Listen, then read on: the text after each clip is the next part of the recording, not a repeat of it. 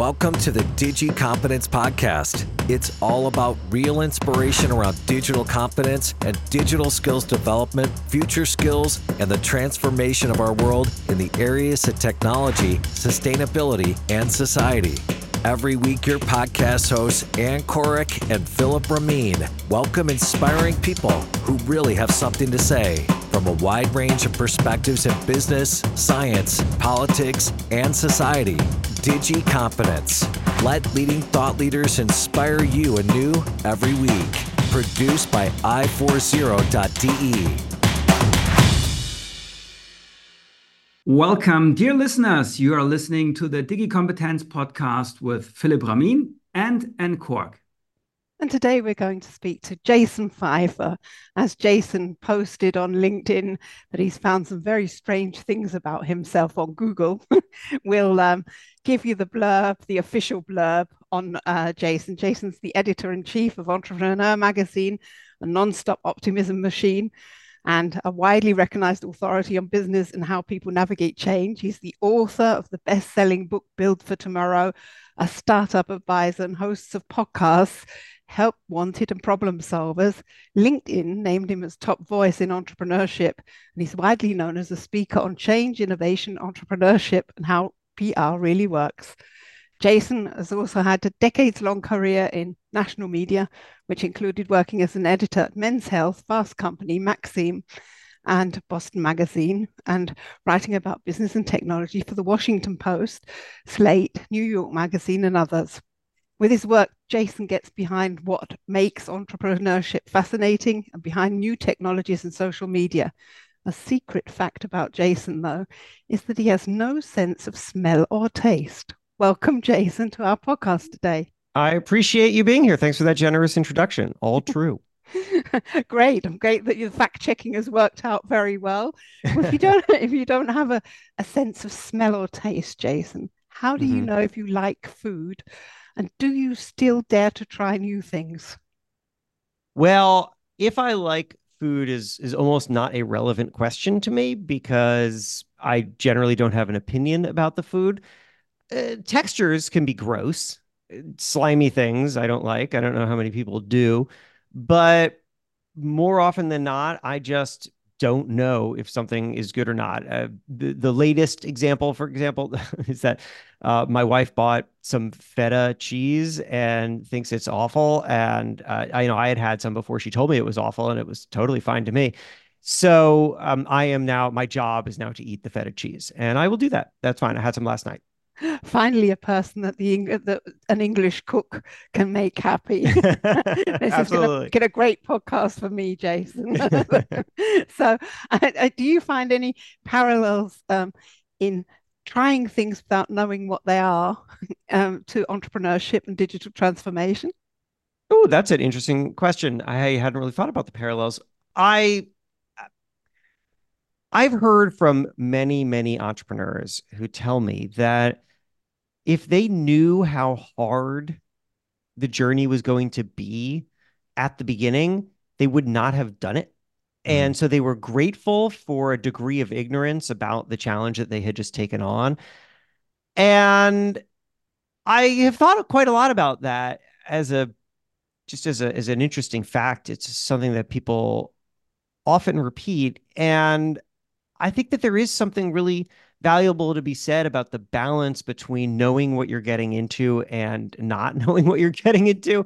You need to understand that the thing you're taking on is challenging, and you need to know that your original ideas are not going to quite work out. There's going to have to be a lot of evolution. But I think that if you understood the full journey at the very beginning, it would be so overwhelming mm.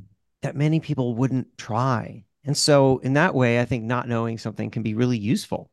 And I guess the same is true for me in that I generally don't know what I'm getting into with food. I mean, the thing is, unfortunately, with me, is that there's also really very little that I get from it. So it doesn't really matter. However, food is still a very big part of my life. And the reason for that is because I associate food with gathering. I mean, I'm not the only person who does this, but you know, with gathering and getting together with people and my wife is really into food so um, she she cooks a lot and we go out a lot and we often see friends over dinner. And so i find a lot of value in the things around the food even if i don't really care about the food. And i think that's probably also true for entrepreneurship in which there's so much value around the journey even if the individual steps of the journey are very very difficult yeah, I can imagine that that's the case for very, very many entrepreneurs.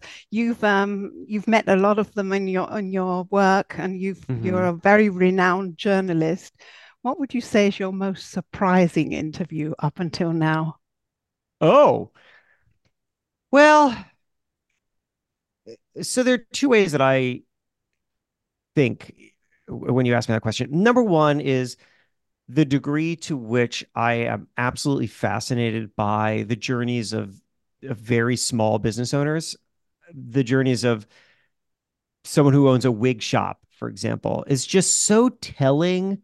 And I've often found that even though I have access to the Richard Bransons of the world, that sometimes talking to the Lena who runs Lena's Wigs in Baltimore, I mean, a real example of a story, which I, I, I could tell you after this, is sometimes more helpful because the thing about Lena is that she has to figure things out. She has almost no resources beyond her own in which to figure it out. Whereas talking to Richard Branson, he's a leader, but he's got he's got a million people around him. He's got infinite resources. And the business that Lena operates, or the business that small business owners operate, is, is is so clear and simple and straightforward that it's almost easier to draw useful, scalable lessons out of them in a way that talking about how Richard Branson navigated something, you know, he's navigating something with so many different factors and complexities that sometimes it's hard to scale that insight. And that's what I'm really interested in is scalable insight. Uh, how can I learn what somebody did and then apply it to how it can be used in many other ways? A, a filter for me is can I stand on stage in front of a thousand entrepreneurs all doing different things and tell them a story? And every one of them says, Oh, that's really useful. That's really insightful. It's hard to do with everybody. Not to say I didn't like talking to Richard Branson, I did, but that's been really surprising. And then the other thing I would say that's really surprising is, uh, you know, because I do get to talk to very, very notable, famous people, is the degree to which they are so thoughtful Mm. I think that people often it, it, it often looks like somebody is in a place of prominence because they just happen to be lucky or talented or a good promoter or whatever. But I mean, I've talked to Ryan Reynolds. I you know I've I've met with The Rock. It's no accident. These are very talented, very thoughtful and insightful people, and I and I I'm just I'm always blown away by how how much you can unpack with somebody like that that you don't get to see when you just see them in public. Mm-hmm. How much talent is actually needed for entrepreneurship? Well, I think that it it's a weird way to ask that question because I think a lot of the you know there's like there's talent and there's skill and there's the talent and skill of developing talent and skill. Mm-hmm. And I would argue that at the very beginning, you don't need to know that many things. Mm-hmm. What you really need to know, though, is what you don't know. And you need to be able to learn and you need to have a willingness to constantly change and adapt. And, and I've I've talked to so many people who got into business not knowing anything about business, but having some clear eyed understanding of something. They had a clear eyed understanding of how to serve an audience, how to hmm. identify a need, of how to bring people together. I mean, I remember I was just talking to again to the small business stuff. I was just talking to a owner of a of a barbershop uh, that's done very very well in his his hometown of New Haven, Connecticut. And the guy started it. He had no idea how to start a business. He only had two thousand dollars to his name. But you know what he was really good at? He was really good at drawing people to his mission. Mm-hmm. He's really, really good at connecting with others, convincing them to join him, to help him, to to just chip in and and, and help him, you know, remake this storefront to whatever it was. He had a people skill, and everything else could be learned along the way. Everything, uh, the right. finance and the marketing, that's that's mm-hmm. learnable. Mm-hmm. What you need at the beginning is a clarity of vision and purpose and a willingness to learn. Mm-hmm. Jason, the, the reason for my question, I find it kind of strange or remarkable that we have done so much research over decades about entrepreneurship and all that mm-hmm. stuff. And still, it seems to be like a black box, and no one really knows upfront whether things will become successful, whether uh, entrepreneur will become successful. I'm an entrepreneur on my own, and I have no clue why things worked out like they have worked out. So that's, yeah. I think, kind of kind of strange still. Well, but you could apply that to anything. Yeah. If movie studios could figure out what makes a hit movie, right. every movie would be a hit movie. Yeah. But instead, we have a ton of flops, and we, uh, you know, it, it, I mean, I don't know if you've ever interacted with the publishing industry, but it is wild because they are throwing money at a million projects and they know the majority of them aren't going to work out. They know, and they're the experts. There's nobody who knows this better than like Penguin Random House, but they have no idea. And so they're just taking a lot of bets. And basically, the business model is we're going to fund a ton of books and three of them are going to subsidize all of our other bets and be the profit drivers for our business. And then all and then and then become the back titles which is where they really make their money. Right. people just don't know. And i think the reason for that is because there are simply too many factors that go into why something works. And so if you are an entrepreneur i would caution you against being overly reliant upon the success or the failure of any one thing that you do.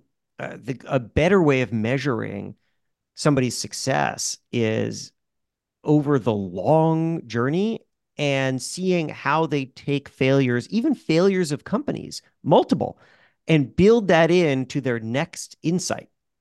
Because that's often the true story of success. It's Stuart Butterfield starting a video game that did not take off and then folding it, returning his investor money, and then thinking about how the internal chat function of that video game was pretty useful, spinning that out as its own product, and that becomes Slack.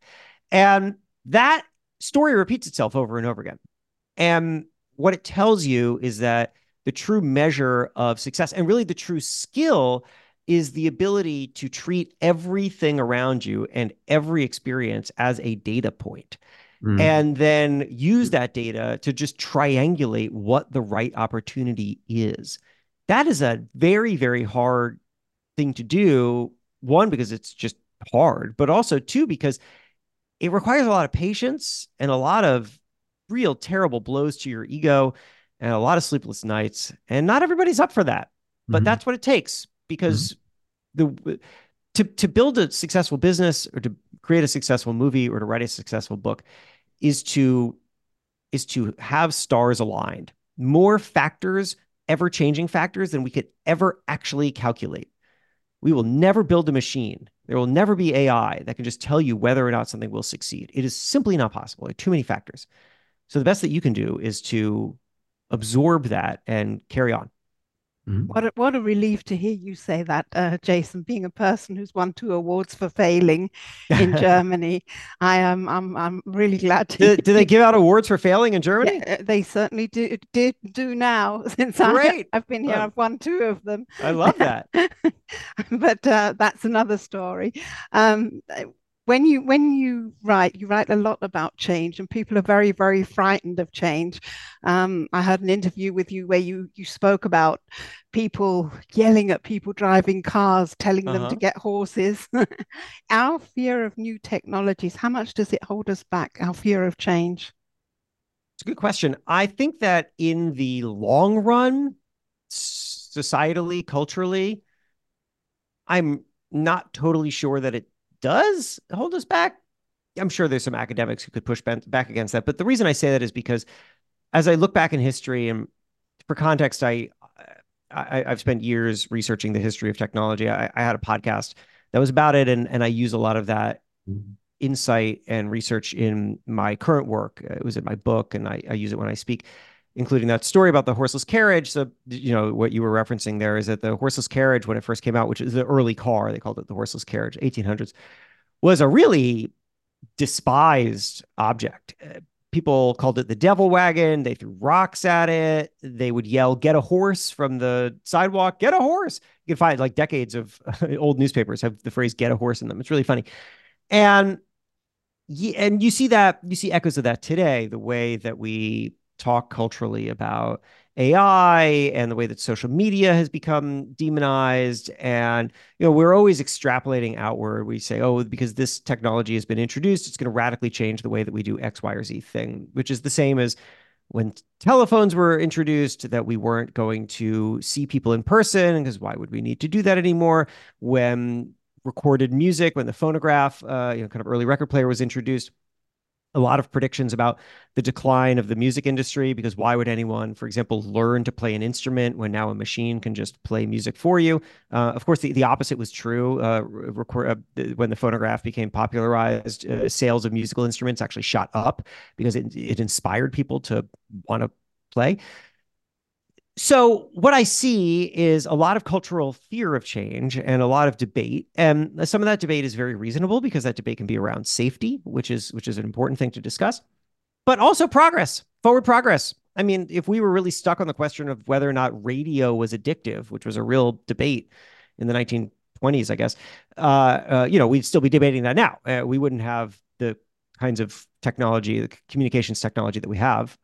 We'd still be on radio. So I think we do move forward. I think the challenges on an individual basis and on a cultural basis is that we might be less willing to move towards opportunities. And you see that now very, very clearly. The perhaps the, you know the number of people who put a lot of their energy and time into trying to stop things, absolutely needlessly so, is I think disappointing Mm-hmm. And there are probably many people who have incredible skill and insight who could create amazing things with AI or with whatever the next technology is going to be, who aren't doing it because they're afraid of it, they're concerned of it, whatever it is. I, I think is a, is a, is a loss for us all. Mm-hmm. But that's not to say that they are single-handedly stopping it. We also have amazing technologists and creators who are stepping into that space. So I would put it on an individual level and, and really ask yourself when you see technology changing the way that you operate, instead of being worried about what loss that could create, you should you should you should ask yourself, is the thing that this threatens to replace perfect? Is it is it perfect? Is the thing that you're doing right now that you're worried will change because of technology is that perfect? Because if it's not and i would guess that it's not then pushing against change is protecting an imperfect system at the expense of creating something better. And that doesn't seem to make a lot of sense to me. I would rather ask the question what new value can i unlock? And if you have concerns about safety or culture or whatever the case is, well, then that's great. Build those concerns into the thing that you are creating, mm-hmm. popularize it, introduce the value of it, but don't try to stop it. What about learning, Jason? Um, what kind of a role does learning pe- play in innovation? As uh, from an individual basis? Yeah. Well, the phrase that's kicked around in entrepreneurship a lot is lifelong learner, uh, which I like a lot. I think that entrepreneurs have to be lifelong learners. You will, you will, you will, uh, okay, there's a, there's a exercise that I do sometimes when I'm speaking either to I, I, got hired to speak at a lot of companies, uh, executive retreats, uh, uh, but also colleges. And those are two different audiences: uh, seasoned executives, seasoned professionals, and and college students. Just just just glimpsing their future.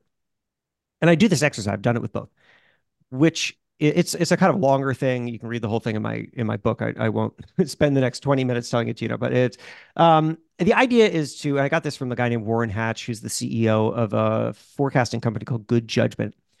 And he was he was giving me an example of an assessment that he runs on whether or not people are overconfident. And the question the, the question that he gave me was, "What year was Gandhi born?" And uh, you know, and I was like, I, when he asked it to me, I said, "I don't know what year Gandhi was born." And he says, "It's fine. It's not a trivia question. Just tell me the earliest and the latest years that you think Gandhi was born. The earliest and the latest."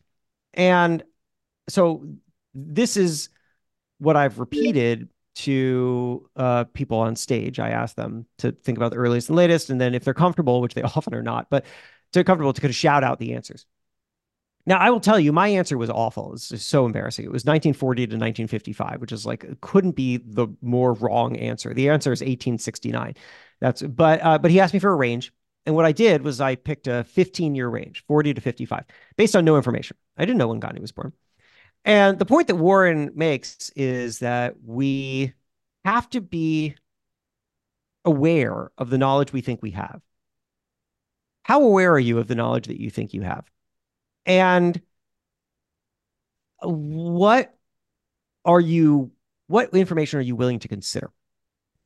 He terms he speaks of it in terms of bands. He says that my bands were too narrow, 40 to 55, because I could have had wider bands. He asked me the earliest and the latest year I think Gandhi was born. If I don't know anything about Gandhi, then the answer should have been 1600 to 1980. You know, I don't know, just mm-hmm. consider everything. That would have actually been the right answer. And so, uh, and, and he says, look, when we enter into circumstances and we don't know the information, but we're not willing to engage with that fact that we don't know the information, then what we do is we narrow our bands and we only consider a narrow band of information. And then we set ourselves up for statistical failure because we're going to make a decision based on limited information. And then we're going to make another decision on top of that decision. And then we're going to make another decision on top of that decision. And in doing so, we put ourselves really far out on a statistical limb, needlessly so. That was his language. And anyway, the reason I tell you that is, and the whole thing about doing this exercise in front of people is that I, when I do this exercise in front of seasoned professionals, they often make the same mistake that I did. It's often not the as bad. Like I, I usually have the worst guess in the room, 1940 to 1950. But people will often be, you know, 1900 to 1910 or 1890 to 1915 or something like that. It's all pretty narrow. It's all 10, 15, 20 year ranges. And uh, and then at, at the end, I always ask people to raise their hands if they made the same like band width mistake as me uh, and chose a range of 15, 20 years. And like almost every hand in the room goes up, hundreds of hands. College students, I don't do that. Totally, totally different experience. College students, as soon as I ask them to just to guess, they all just start shouting out, and they're all broad ranges, 1800 to 1900. Uh, they'll say, you know, like 1850 to to 1950. Like they they just and and I was thinking, what is it? Like what, what's going on? And I realized that what's going on is that seasoned professionals, the older and more accomplished you get, the more you move through the world with the expectation that you must know things. And therefore, it's very uncomfortable to engage with the idea that you don't know things. Mm-hmm. And so, when you are presented with a challenge, if you don't know the answer, you will conjure up some answer and then you'll bet on it which is the wrong way to be. The best way to be is the way that the college students operate. They move through the world with zero expectation that they know things. They have no expectation of that. Instead, they move through the world with the expectation that they can learn things. And that's more valuable. And so to you know to your question, the I, the reason why learning is important is because is really not about like learning. Obviously, learning is important. Like it's never going to be a shock for somebody to say learning is important.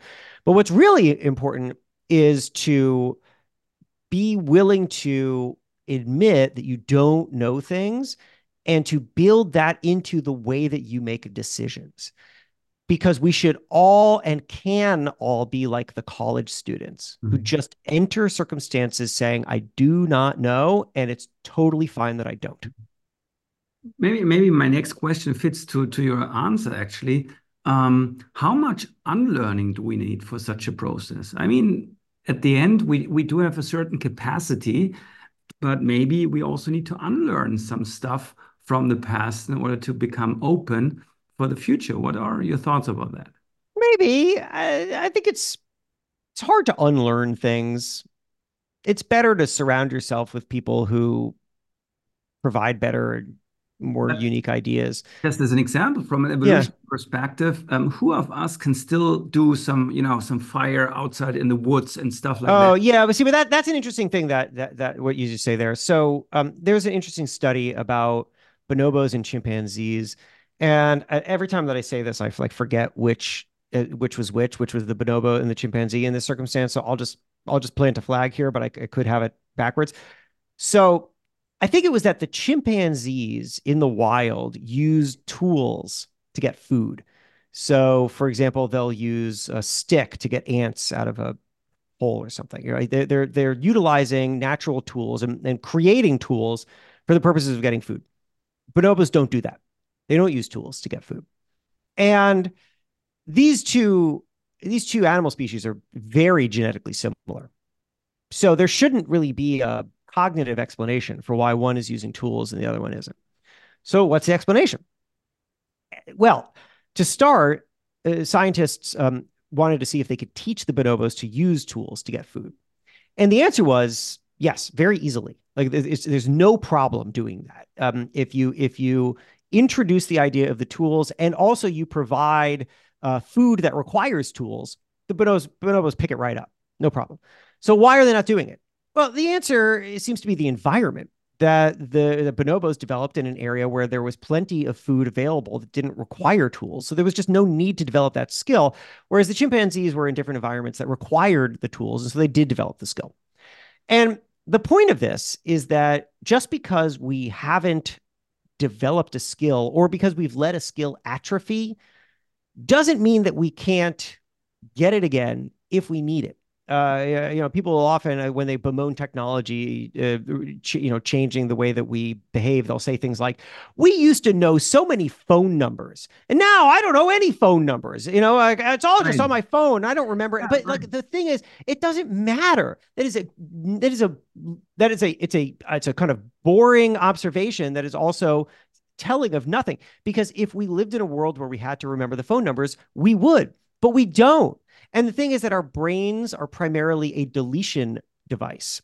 Our brains are primarily deleting things because there's, you know, if you think of it like a hard drive or something, there's limited capacity. We have limited brain capacity. We can't remember everything. We can't know everything. What we have to do is make hard decisions about mm-hmm. where we shift our cognitive load. And so we're going to shift it towards the tools and the skills that are most relevant to our success in our environment now. And that's not to say that we couldn't shift if needed, right? I mean, if I if if I um, move to a different environment and I need different skills to survive, I will adapt. But right now, I live in Brooklyn, New York. I don't need to know how to make a fire. I just don't. And so I'm not I'm not going to learn it. And if, even if I learned it, I wouldn't do it often enough to remember how to do it. And that's fine. I don't really think of that necessarily as unlearning things. Mm-hmm. I really think of that as just adapting to to new environments. Mm-hmm. If if you want to evolve in a changing world, then the best thing that you can do is put yourself in evolving situations to be in be in in organizations that are tackling new challenges and to be surrounded by people who are thinking in new ways you will adapt you will change to meet that circumstance. And so, you know, I, I, think it's it's it's hard for someone to kind of like catalog what they know and what they don't know, and say, well, I, this I should delete the way that I can delete a file from the computer. We we we can't do that, but we certainly can just stop engaging with things and start engaging with other things. Uh, you know, I mean, if I uh, if I taught myself how to play the guitar and then I decided that that wasn't that useful and I stopped playing the guitar for the next 20 years, I would learn something else and the ability to play the guitar would be diminished. And that would be fine because I don't need to play the guitar because I'm not a rock star. But if I want to go and pick the guitar up again later, that's fine. I can do that too. It happens through circumstance, it doesn't just happen through decision. Mm-hmm. Jason, you, that really um, resounds with something that the World Economic Forum brought out this week about um, immersing children in different social groups to actually make sure that they're exposed to different environments to learn. Mm. Just as a, um, a side remark, I bet your neighbors will be very glad that you've forgotten how to make open fires. yes, yeah, yeah, of right. the danger of it. Yeah, we're going to skip all fires out here. How how much do people need to be able to put them, themselves in the shoes of other people to be able to innovate and also to be able to communicate with the press? Oh, well, look, all all success, I think, in, in every medium is reliant upon understanding the needs of whoever it is that you're connecting with and serving. Right? It's sort of as simple as that. Like I think that the most the thing that everybody wants in the world is to be heard. Just I think like number one after food is to just be heard. And so you are more successful when you show people that you hear them. And that's true when you're building a business and trying to connect with customers.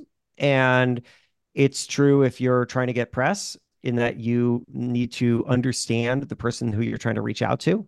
If, if you don't know how a journalist thinks about their work, you're not going to be able to communicate with them in a way that's going to seem meaningful to them. And and I don't mean meaningful in some like you know you're not look, look you're not like trying to be best friends, but you have to understand what it is that professionally they are seeking, which is usually they're seeking to serve their audience. So you better understand how they serve their audience. In the same way that if you, I always like to make the analogy to um, going out to investors because you don't just go to an investor if you if you don't understand their job and what they're looking for and who they invest in and why and if you did if you didn't do that you you wouldn't even get in the room and the same is true for media and the same is true for everybody. The more in which you lead with what you want uh, the less you actually get of what you want. Mm. and so it's it's it's it's absolutely critical uh, that uh, you know this I mean the, the starting point has to be listening skills and understanding um, people's incentives and their desires and then speaking that right back to them in a way in which you speak their language. You build what i like to call a bridge of familiarity which is to say you never start with you. Mm-hmm. you never ever build a bridge from you to them. You always build a bridge from them to you. And that that that that's their language and that's their goals and that's their needs. And the more that you reflect that back to them the more you get everything. That's the key to marketing. That's the key to communications. That's the key to customer acquisition. That's everything. Jason, Anne and me, we are located here in Germany. What are your thoughts and reflections about innovation and entrepreneurship in Germany? Do you have some thoughts about that? We would be very curious about that. Oh, I wish I knew the German market well enough to have a really good answer for you. I can tell you, this is I can tell you this is like not useless, not useful information in any way. But when my wife and I play the game, as I'm sure everyone does, of where would where would you live if it wasn't here? You know, like if if if in a different life, where would you live? Honestly, my answer is Berlin. Uh, it's like oh, it's been my answer for a very long time because because I've been to Berlin three times. I just really like it. Uh, it just seems like a fun, energetic city. A lot of creativity. People seem to be trying all sorts of new things. Um, I remember the first time I went, and when I was in my twenties, and I took like one of those biking tours, and uh, and one of the one of the the, the tour guides said, um, um, "Berlin is always becoming; it never is." And uh, yeah, and I really like that. It's just a great line. Um, and I and I like I like that. It's, I feel like that's what people should be too. Right? You know, you should always be coming, but you know, you never are. Mm-hmm. Um, and but but I don't know. I mean, you know, I've met I've met plenty of German entrepreneurs. I, I actually very interestingly the, the, data for a lot of for, for a bunch of my projects has always shown um like a very high uh, audience rate in Germany. Like when I did that that that when I did that that history podcast a while ago, for example, um, Germany actually was the the leading audience outside of um, outside of uh, the kind of English speaking you know, America, England, Canada. Uh, so that's been really interesting, and I've I've always been curious about what it is about what's going on in Germany that that connects with my work. Um, but I don't know. You tell me. I, I, I wish I had a better answer. Well, we struggle a bit at the moment, but I think this is an uh, episode on its own. But in any case, you will have more listeners and fans after this episode because more Germans will get to know you. I appreciate that. and I, I, suppose it sadly means that your book, Build for Tomorrow, has not come out in German yet. Uh, Jason, is that it right? It is not. No, I mean, I had a I had a UK publisher. Uh, so it came out. It came out. I had a. There was a. You know, it was published in America, and then and then it was published um, uh, in the UK, and the UK deal covered a lot of territory, like a lot of territory. So it's possible that there's a kind of local publishing for Build for Tomorrow, but it's not in a German edition. So uh, unfortunately, I'm stuck with whoever um, just knows English, which seems to be a lot of people in Germany. Yeah, absolutely. An awful lot of people, and a lot of people read the New, New York Times and the Washington Post, yeah, where your mm. book was actually reviewed. Talking about that, the book uh, deals with a lot of um, issues on change what makes people resilient to change? Well, I think the number one thing that makes people resilient to change is a clarity of what does not change. Hmm. I think the scariest part about change is that it feels like loss to people. Change, we, I, you know, we, decades of psychological research have confirmed what's called loss aversion theory, which is to say that we are naturally programmed to avoid loss, to protect against loss more than we are to seek gain. And so when something changes, we immediately equate it to loss. We identify what we lose. We start to extrapolate it. We say, because I lost this, I'm going to lose that. Because I lost that, I'm going to lose that other thing. And then we start to panic.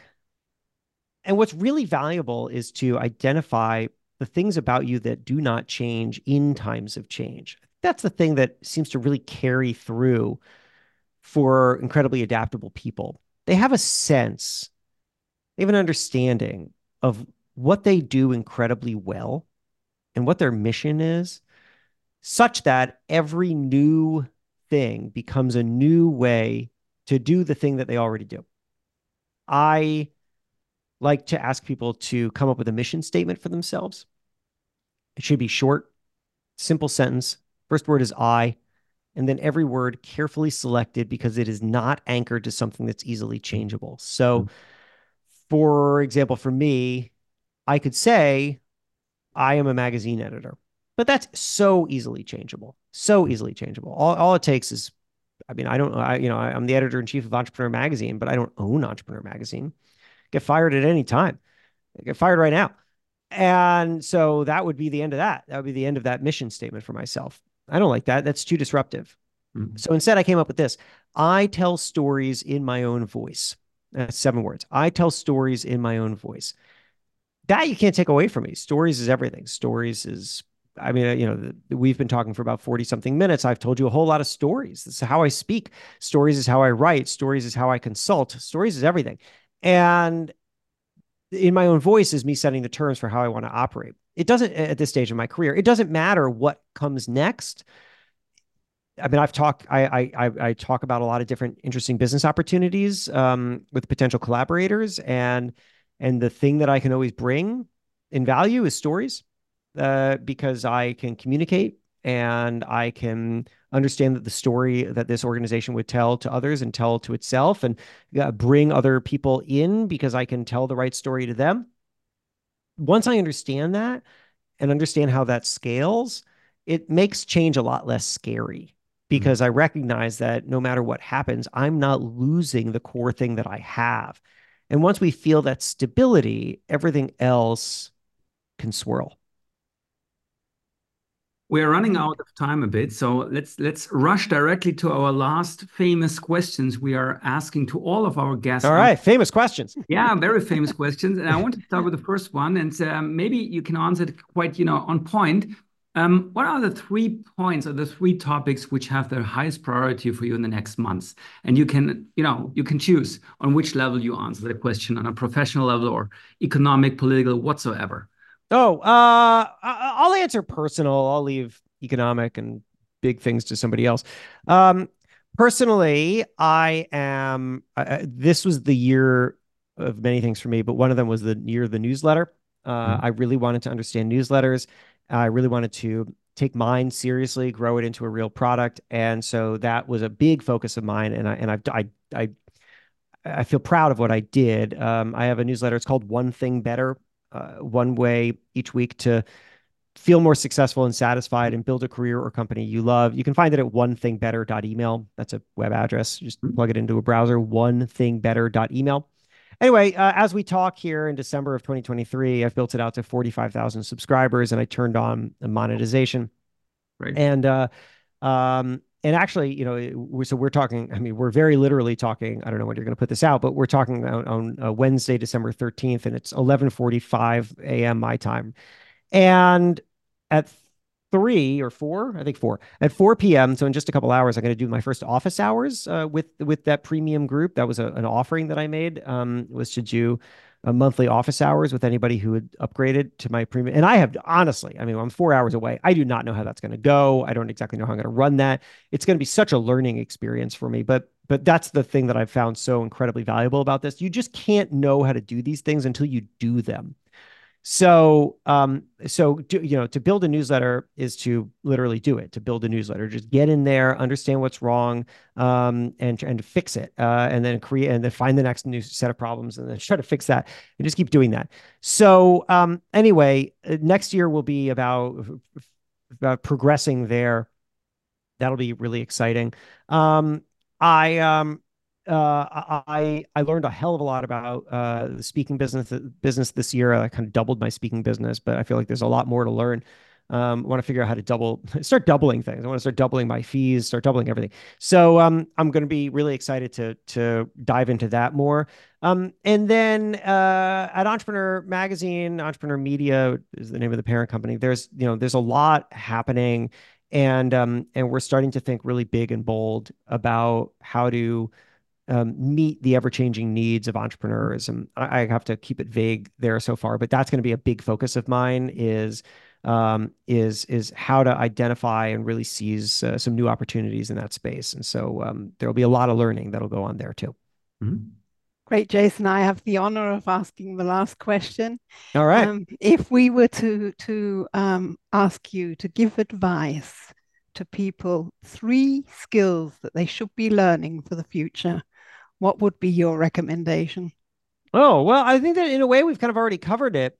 Uh, I think this, you know, the skill of the skill of adaptability is is just mm-hmm. so incredibly important. Um, I think the skill of constant learning um, is is really important, and then the skill of audience understanding is really important. Um, and and I think that if you know if you if you can if you can find if you can become more comfortable with change, and if you can um, uh, understand the people that you serve, and you can be putting yourself in positions to be always absorbing new information.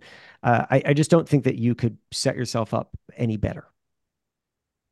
Fantastic, Jason. Yeah, so that's it. Um, thanks for joining us today. Thanks for the inspiration. It was fantastic talking to you. Well, thanks for having me, guys. And you know, for anybody who wants to get in touch, uh, that newsletter that I said, one thing better, one thing better. Email. is the web address. Uh, if you subscribe, uh, you'll get a welcome email. And if you respond to that, uh, it goes directly in my inbox and I, will I'll get back to you. Jason, I'll say thank you too. That was our conversation today with the man that um, is doubling everything, who's delving into newsletters, who, without a sense of smell, can smell innovation from a mile off, and who says, if you want to deal with change, find the things that don't change. That was our conversation today with Jason Feifer, editor in chief of Entrepreneur Magazine and author of the book Building Tomorrow. Which build, is uh, not... build. Sorry, I'll just I'll just cry. Uh, build, build, build, build for, tomorrow. tomorrow. Yes, build, build for, for tomorrow. tomorrow. Sorry, Build for Tomorrow, which is not out in German yet. Any publishers listening well, not out in to... German, but probably available in Germany. Uh, I bet if you go to Amazon or or whatever, uh, you could easily find it. and um, we'd like to say thank you to all our listeners today. And if any of you have a suggestion for someone just as interesting as Jason's been today, then please send us an email at podcast at i40.de. And with our hashtag, hashtag DigiCompetence podcast, you can follow what happens in our podcast. And the people that are with us often will know Philip and I, we're going to do somersaults again when you're with us the next time when we say stay digitally competent with Philip Ramin and Anne Kowak.